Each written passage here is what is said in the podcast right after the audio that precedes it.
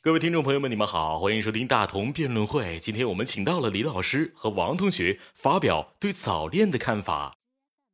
嗯，我觉得在没考上大学前的恋爱都算是早恋。上世纪七十年代，我国提出禁止早恋，主要是为了避免早婚早育。没到法定年龄，男性二十二岁、女性二十岁的都属于早恋。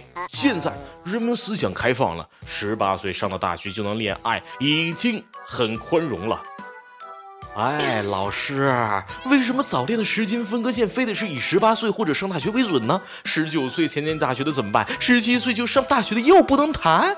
我觉得。如果一个人的心智足够成熟、足够理性的去处理情感与学习生活的平衡时，就不算是早恋。呃，同学，老子说得好，思念是一种痛苦的东西。成年人都处理不好的爱情悲喜，未成年人怎么可能一边好好学习，一边享受爱情呢？那还不如专心学习，别让早恋误了成绩呀。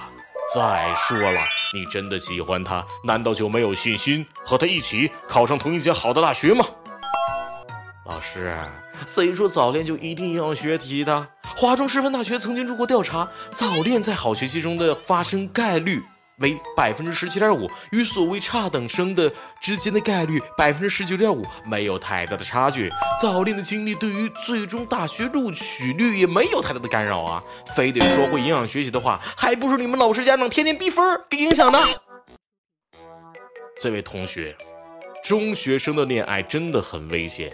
这个时期的少男少女心智不够成熟，又有萌芽的性冲动，早恋就很有可能引起性行为的呀。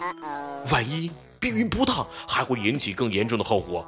中国每年至少有一千三百万的人流手术，而其中未成年少女至少有三百二十五万人，这是多么可怕的数字啊！是老师。过早性行为确实是不好的事儿，但这侧面揭示了性教育的缺失啊！有研究学者证明，在容易提前发生性行为的青少年当中，十五到十六岁的人，只有百分之五点一的少女曾经在学校听到过避孕知识，而不知道什么是怀孕的却有百分之八点八。与此同时，在学校听过避孕知识的少男也只有百分之六点零，还有百分之十一点二看不懂避孕这个词。所以，家长和老师应该注重的是重视性教育，引导他们珍惜自己的身体，学习如何在爱惜自己的前提下爱另一个人啊。三小时后，哎哎哎，你们俩怎么还在吵啊？快说，你知是谁？呃，我也很难啊。你们说。毕业季已经到来了，第一批零零后都已经十八岁了。